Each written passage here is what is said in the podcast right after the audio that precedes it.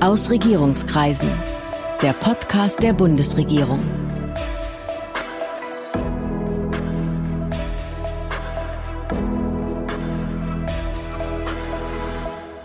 Hallo, willkommen zu Ausregierungskreisen, dem Podcast der Bundesregierung. Ich bin Sven Siebert, ich bin Gastgeber dieses Podcasts und heute geht's hier um Freiheit. Warum wir in der Pandemie einen Teil verloren haben und wie wir sie wiedergewinnen. Dazu begrüße ich heute eine wirklich hochrangige Ansprechpartnerin, nämlich Christine Lamprecht, die Bundesministerin der Justiz und für Verbraucherschutz. Christine Lamprecht ist, wie das bei diesem Ressort üblich ist, Juristin. Sie ist seit mehr als 22 Jahren SPD-Bundestagsabgeordnete, war stellvertretende Vorsitzende der Fraktion und erste parlamentarische Geschäftsführerin. Ehe sie Justizministerin wurde, war sie kurze Zeit parlamentarische Staatssekretärin im Bundesfinanzministerium. Justizministerin ist sie seit zwei Jahren. Guten Tag, Frau Ministerin. Schönen guten Tag, Herr Siebert. Frau Lamprecht, seit einem Jahr entscheidet die Bund-Länder-Runde aus Kanzlerin, Ministerpräsidenten über die Mittel zur Bekämpfung der Pandemie und damit auch über Einschränkungen der Freiheit der Bürger. Die Parlamente, die können immer nur nachträglich debattieren und zustimmen. Müssten Sie als Justizministerin da nicht sagen, das ist eigentlich bei uns nicht so vorgesehen? Wenn das so wäre, wie von Ihnen eben beschrieben, dann müsste ich das sehr wohl. Tatsächlich läuft es aber anders ab. Die ganze Zeit über ist immer das, was wesentlich ist, auch in den Parlamenten beschlossen worden und dann später die Ausführungen in Verordnungen geregelt worden. Und ähm, so ist es auch der richtige Weg. Also das Grundsätzliche, das Wesentliche gehört in die Parlamente.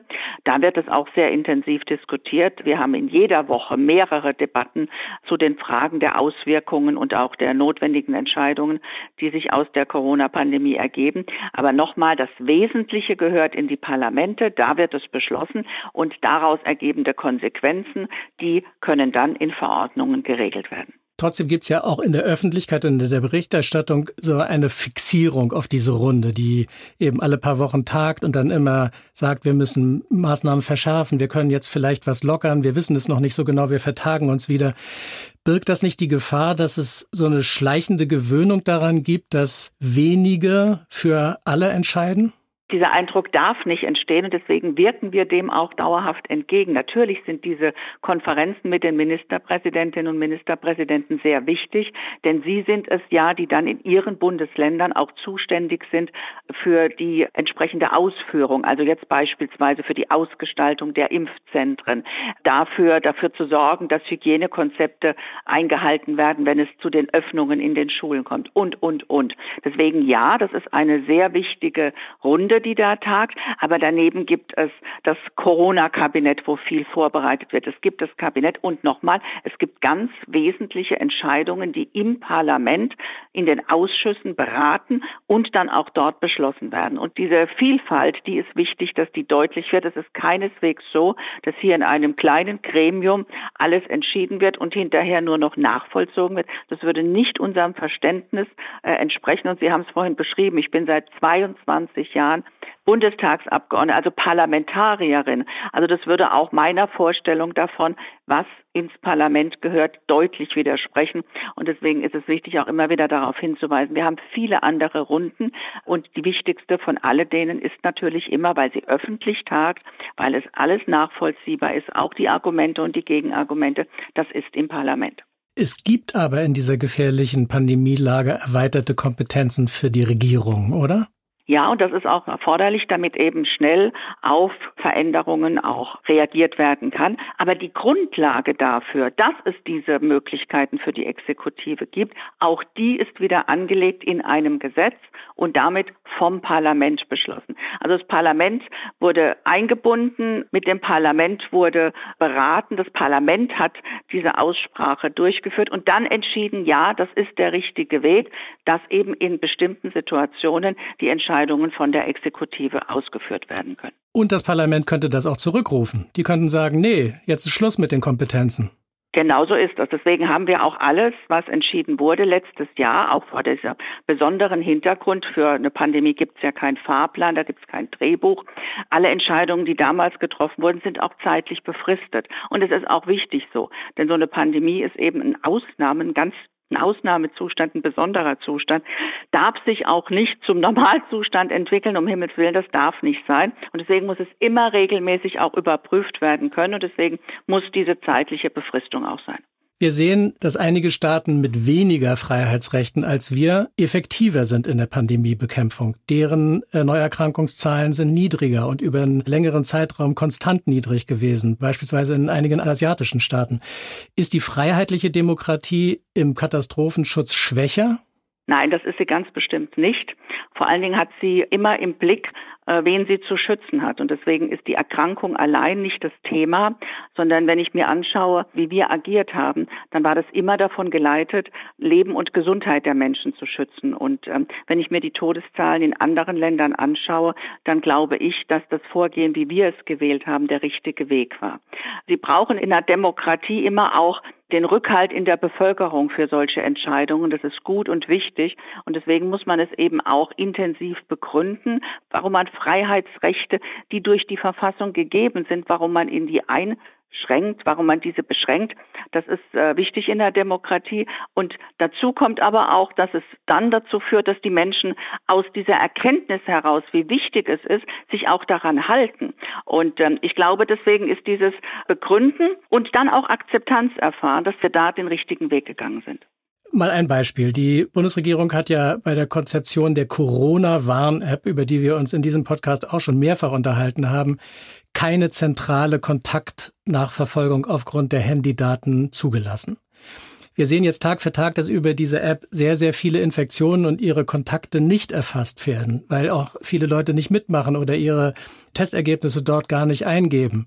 War es falsch, den Datenschutz in diesem Fall so in den Vordergrund zu stellen? Also erstens mal habe ich den Eindruck, dass äh, deutlich mehr Menschen diese App nutzen, als ursprünglich mal befürchtet wurde. Da gab es ja viele Befürchtungen, dass Menschen das überhaupt nicht machen. Und wir haben Wert darauf gelegt, dass wir viele Nutzer haben, damit wir eben auch entsprechende Daten haben, die wir auswerten können.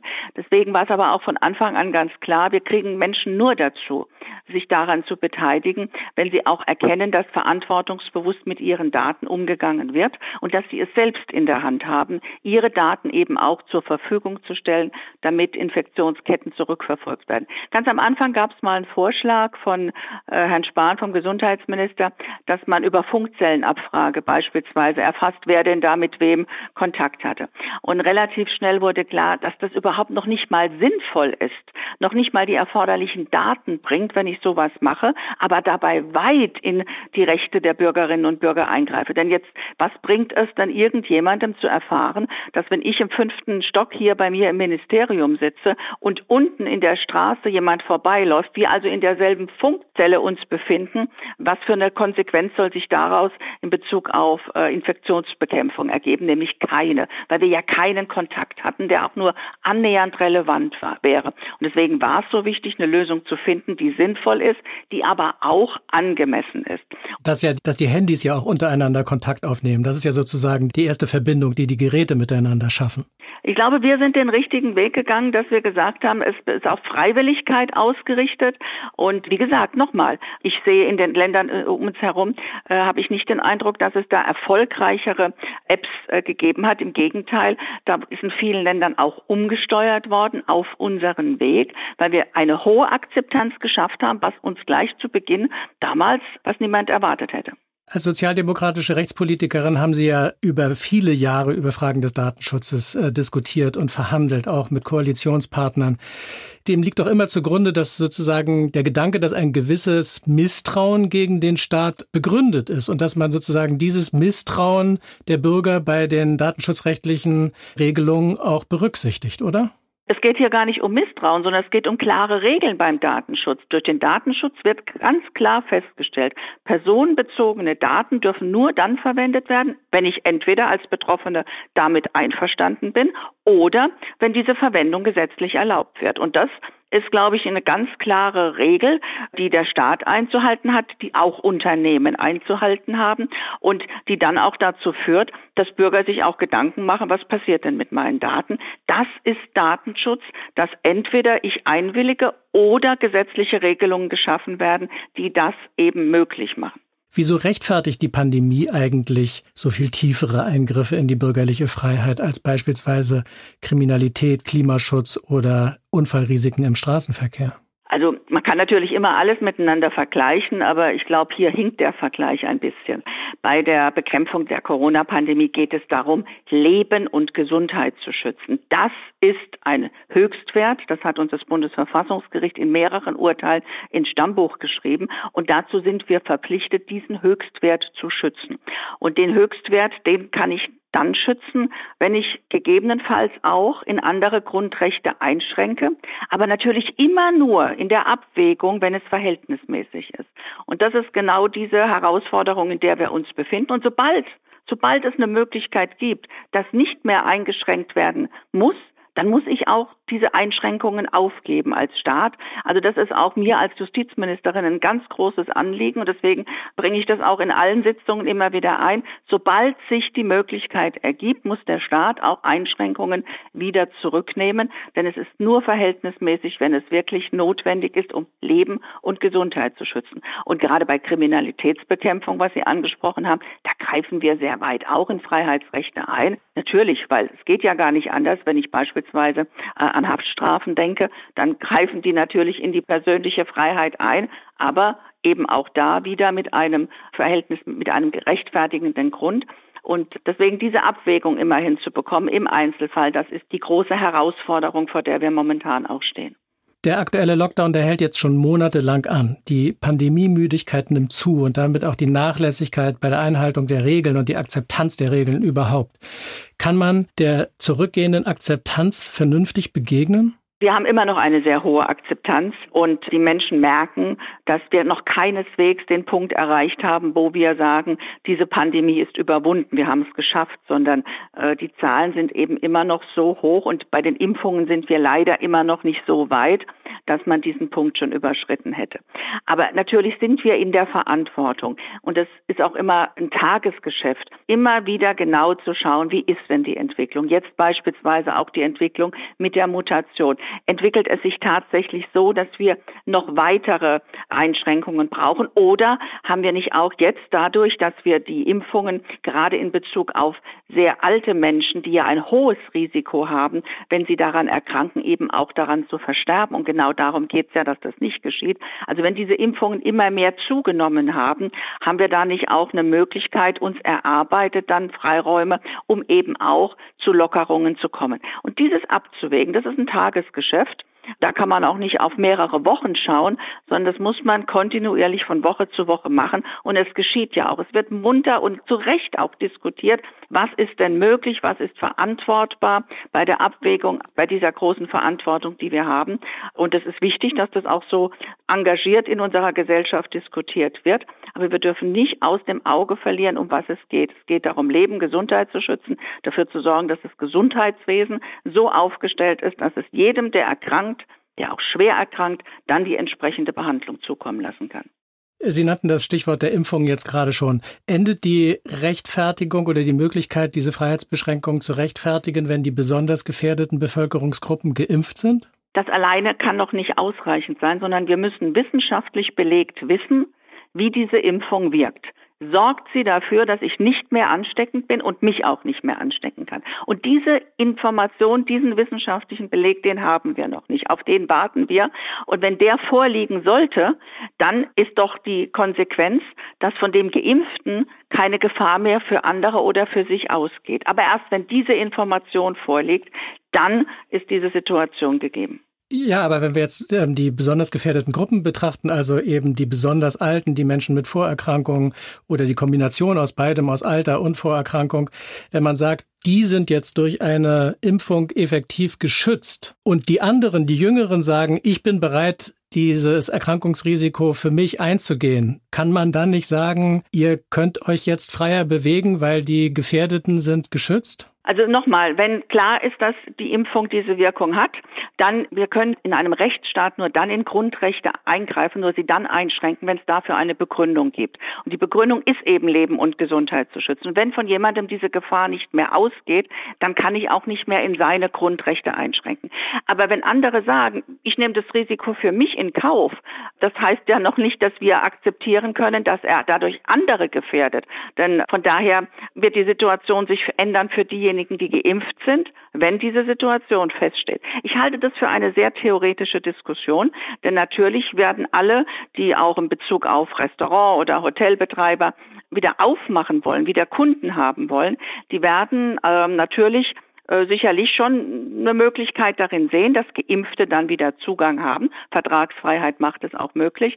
Aber sie wollen doch wieder wirtschaftlich arbeiten und deswegen glaube ich, dass eine weitere, neben der Impfung, eine weitere Möglichkeit, um wieder zur Normalität zu kommen, dass das die Testung eben auch ist, damit ich eben dann, wenn jemand noch nicht getestet ist, sagen kann, okay, die Geimpften, wenn das feststeht, da steht es fest, und die noch nicht geimpft sind oder sich auch nicht impfen lassen wollen, dann besteht die Möglichkeit über den den Test festzustellen, ob jemand dann eben ansteckend ist oder nicht. Wenn sich das jetzt bestätigen sollte, dass Geimpfte den das Virus nicht weitergeben, das legen ja auch erste Studien nahe, ist es dann nicht trotzdem irgendwie schrecklich ungerecht, weil viele noch gar nicht geimpft werden konnten, weil noch nicht genug Impfstoff da war, sagen die dann nicht zu Recht, jetzt dürfen die Geimpften schon wieder ins Restaurant und ich sitze immer noch in der Bude?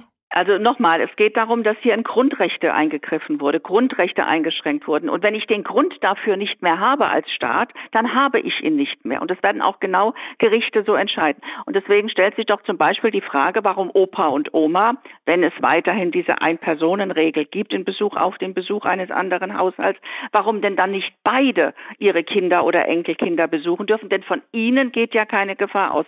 Und ja, dann wird das so sein, dass in Bezug auf Geimpfte diese Möglichkeit besteht und in Bezug auf Nicht-Geimpfte nicht. Und ja, dann wird diese Frage, das ist nicht gerecht oder die Solidarität wird in Frage gestellt, aber ich gebe zu bedenken, diejenigen, die jetzt momentan geimpft werden, das sind hochbetagte Menschen. Das sind Menschen mit Vorerkrankung und das sind Menschen, die im Gesundheits- und im Pflegewesen arbeiten. Alle diese Gruppen, die haben in den letzten Monaten sehr viel Solidarität gezeigt. Denn gerade für die Vorerkrankten oder die Hochbetagten war es ein hohes Risiko, wenn sie an Corona erkranken, dass sie daran auch sterben. Sie mussten sich einschränken in Bezug auf Besuch, beispielsweise in den Alten, in den Pflegeheimen oder auch im Krankenhaus. Oder auch die Beschäftigten, die sind trotzdem zu ihrer Arbeit gegangen, obwohl sie immer diesem Risiko ausgesetzt waren. Und sie haben sehr solidarisch gesagt, nichtsdestotrotz, ich mache meine Arbeit, auch wenn es hochgefährlich für mich und meine Familie ist. Und dann muss ich sagen, dann finde ich es schon in Ordnung, wenn diejenigen, die eine sehr hohe Solidarität in den letzten Monaten gezeigt haben, dann auch wieder ein Stück ihrer Normalität, des normalen Alltags auch wieder zurückbekommen. Aber nochmal, ich halte das für eine sehr, sehr theoretische Diskussion, denn wir werden jetzt sehr schnell sehr viel Impfstoff bekommen und dann wird auch äh, durchgeimpft werden. Und ins Restaurant kann ich eben auch erst dann, auch als Geimpfter, wenn für Restaurants die Einschränkung aufgehoben ist. Und das ist momentan ja noch nicht. Und es gibt keinen Rechtsanspruch darauf, dass ich als Geimpfter, dass dafür dann das Hallenbad zum Beispiel öffnet. Den gibt es natürlich nicht. Aber bei diesen individuellen Grundrechten, mich eben auch wieder mit anderen zu treffen, ja, da kann ich mir gut vorstellen, dass es dann diese Möglichkeit gibt. In Israel gibt es jetzt einen grünen Pass, mit dem sich Geimpfte ausweisen können, mit, an dem man Geimpfte erkennen kann. Kann es so ein Dokument auch bei uns geben oder gibt es einen digitalen Impfnachweis, den ich vielleicht mit mir führen kann, wenn es soweit ist? Gibt es da Planungen? Also momentan gibt es einen orangenen Pass, das ist Ihr Impfpass und in den wird jede Impfung eingetragen, sofern Sie ihn denn finden. Nein, der ist schon ganz abgegriffen, ja. ja. Und äh, die meisten Menschen sind wahrscheinlich momentan auf der Suche danach. Aber es ist doch wichtig, dass wir genau solche Möglichkeiten schaffen, dass ich äh, eine Impfung eben auch nachweisen kann. Und im europäischen Umfeld wird es auch notwendig sein, wenn Sie reisen wollen, wenn andere Staaten das auch als Einreisepflicht einführen, dann ist es wichtig, dass wir uns da zu einer europäischen Lösung äh, zusammenfinden und nicht Deutsche dann nicht in Urlaub reisen könnten. Deswegen genauso wie es in Ihrem Impfpass auch eingetragen ist, welche Impfung Sie haben. Nur wir sind ein Stück weiter, deswegen finde ich es auch richtig, dass man das digital haben kann, wenn man es möchte. Es ist ja eine freiwillige Lösung, dass ich dann aber eben nachweisen kann, ich bin geimpft. Aber ich bin geimpft App, die gibt's noch nicht. Daran wird gearbeitet. Das ist wichtig, dass das auch da wieder so erfolgt, dass die Menschen wissen, wer bekommt diese Information und welche Informationen sind auch damit noch verbunden. Und das ist die Herausforderung, aber das wird jetzt erarbeitet. Vielen Dank. Vielen Dank für das Gespräch. Ich danke Ihnen. Demnächst geht's hier weiter mit weiteren Gesprächspartnern aus der Bundesregierung und auch drumherum. Und ich hoffe, Sie sind auch dann wieder dabei. Das war Aus Regierungskreisen, der Podcast der Bundesregierung. Mehr Informationen zur Politik der Bundesregierung finden Sie auf bundesregierung.de und auf unseren Social-Media-Kanälen.